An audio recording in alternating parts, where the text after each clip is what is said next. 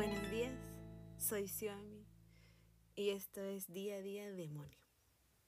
Hoy viernes 6 de agosto del 2021 quiero aprovechar esta plataforma para poder exponer a uno de mis principales demonios, la dislexia, porque la verdad tengo muchos, pero esta vez le vamos a dar escena a la dislexia.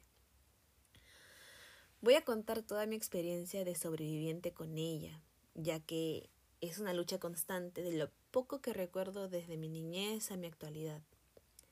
Quiero aprovechar esto para poder hablar de, este hermoso demonio desde mi propia perspectiva, ya que acá en esta plataforma, en el mundo de, los podcasts, em, he encontrado varios, varios podcasts que hablan explicándote de cómo, de cómo es la dislexia, ¿no?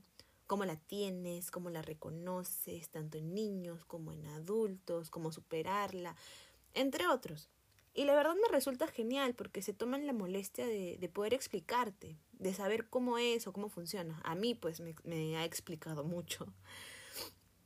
Eh, pero si uno lo escucha, es como bien científica que, es, que está bien, que está bacán.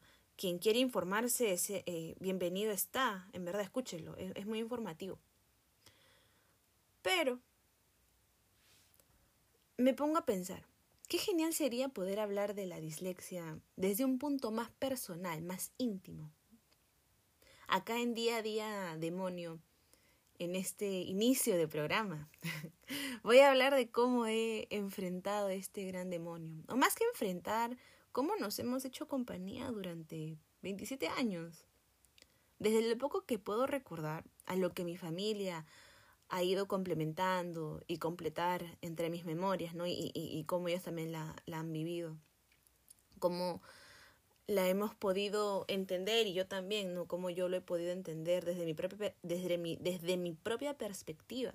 O cómo me lo han planteado y cómo me lo sigo planteando hasta el momento. En este programa voy a hablar sobre, sobre ello, también de cómo repetí de año del colegio, cómo me sigue frustrando tener una hoja escrita frente, frente a mí. Claro, ya, ya no es con tanto dolor porque he aprendido, pero también voy a explicar, o sea, quiero, quiero explicarlo con, con más detalle. Y también eh, cómo tomé la decisión de, hacer una licenciatura, una tesis. Eh, ingresar a la universidad también es un punto. Cómo también fue, ese, proceso fue, bastante interesante.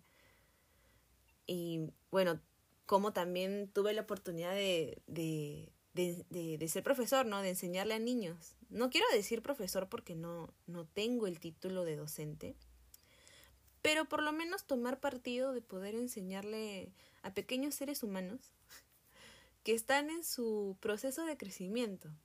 También el querer estudiar otro idioma, como también he enfrentado la humillación, que hasta ahora no voy a negar, la, las he recibido, y cómo también he sobrevivido con ello, cómo he podido aprender a entenderlas.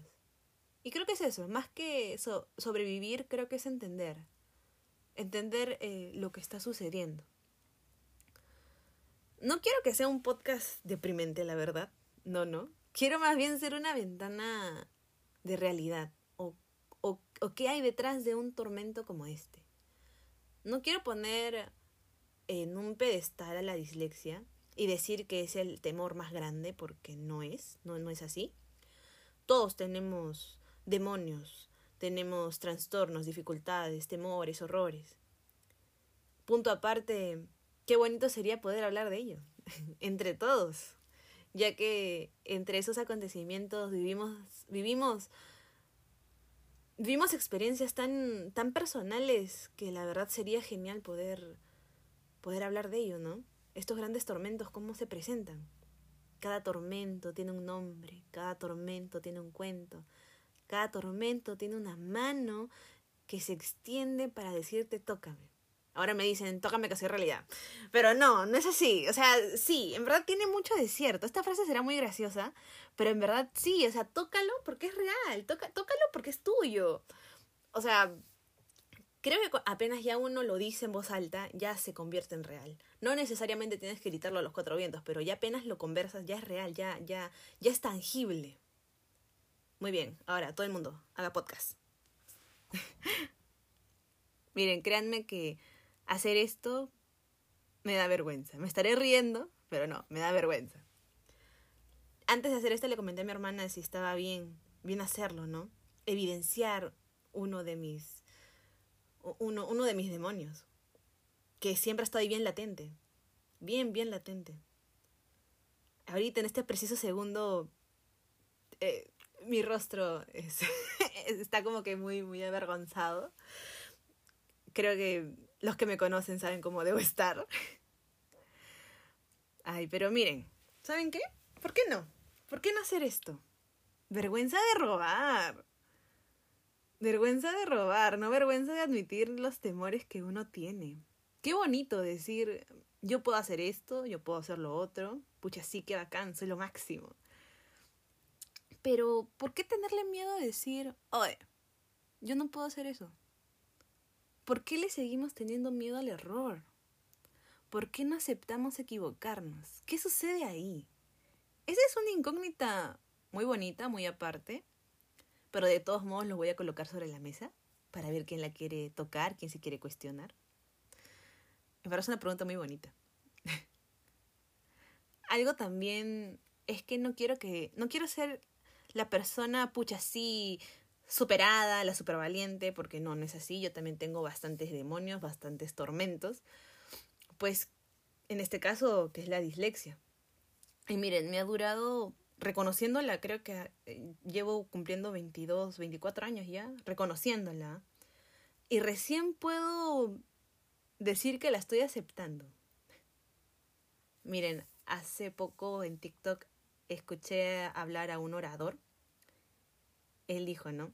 El miedo se vence. Perdón, no, el miedo no se vence, se utiliza para vencer.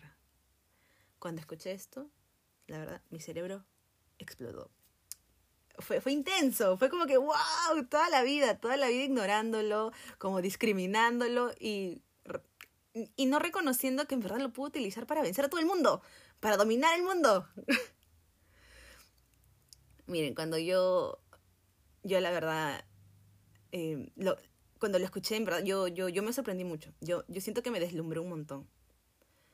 Este señor joven, este joven, joven señor, no, eh, te dice literalmente, oye, yo soy un arma, que nací contigo, hemos crecido juntos, nos hemos reído, llorado, enojado, te he observado y ahora me sigues ignorando. Soy la persona que más te conoce. Eso es tu demonio. Entre paréntesis miedo, entre paréntesis cualquier eh, cosa que lo quieras em, igualar al término demonio. Pero ese es tu demonio. El que está ahí, ahí, ahí, ahí, pero que lamentablemente decimos estoy solo. Pero la verdad no, el, tu demonio está ahí todo el santo día. Todo el santo día, susurrándote al oído. Está ahí. Y es triste, ¿no? Como nosotros decimos estamos solos, pero en verdad no. Y, estos, y este tipo de, estos tipos de demonios eh, tratan de ocultarse. ¿no? Y, nosotros también los cubrimos, somos también culpables de eso, nosotros los cubrimos. Pero siempre salen en las noches, y en esas noches más oscuras y en esos días más tristes. Esto es más para reconocer qué tipo de demonio tenemos. El mío, ahora por lo menos, puedo divisarlo con una bella flor en la cabeza. recién, recién. La verdad no sé si, si esto le ayude, le ayude a alguien. Pero si es así, agradecida estoy. Porque me escuchan y porque les sirve. No quiero ser esa persona que les diga, sigue estos pasos para que seas feliz. Cada uno busca su propia felicidad. Un amigo una vez me dijo, Xiaomi. Las personas siempre te van a enseñar su manera de cómo han vivido para ser felices. Tú no tienes que seguirlas. Y es bien cierto, uno tiene que buscar su manera de cómo vivir, de encontrar su ruta para ser felices. Y acuérdense, todo en exceso hace daño, todo siempre en exceso hace daño. Para finalizar, miren, espero ser más bien esa voz que empuje a reconocer y admitir estos demonios, ¿no? Y cómo saber que podemos hasta pasar por lo mismo madre, padre, hijo, hermana mayor, hermano menor, hermano del medio, hasta sus mascotas. Que, la, que el mío me está escuchando ahorita.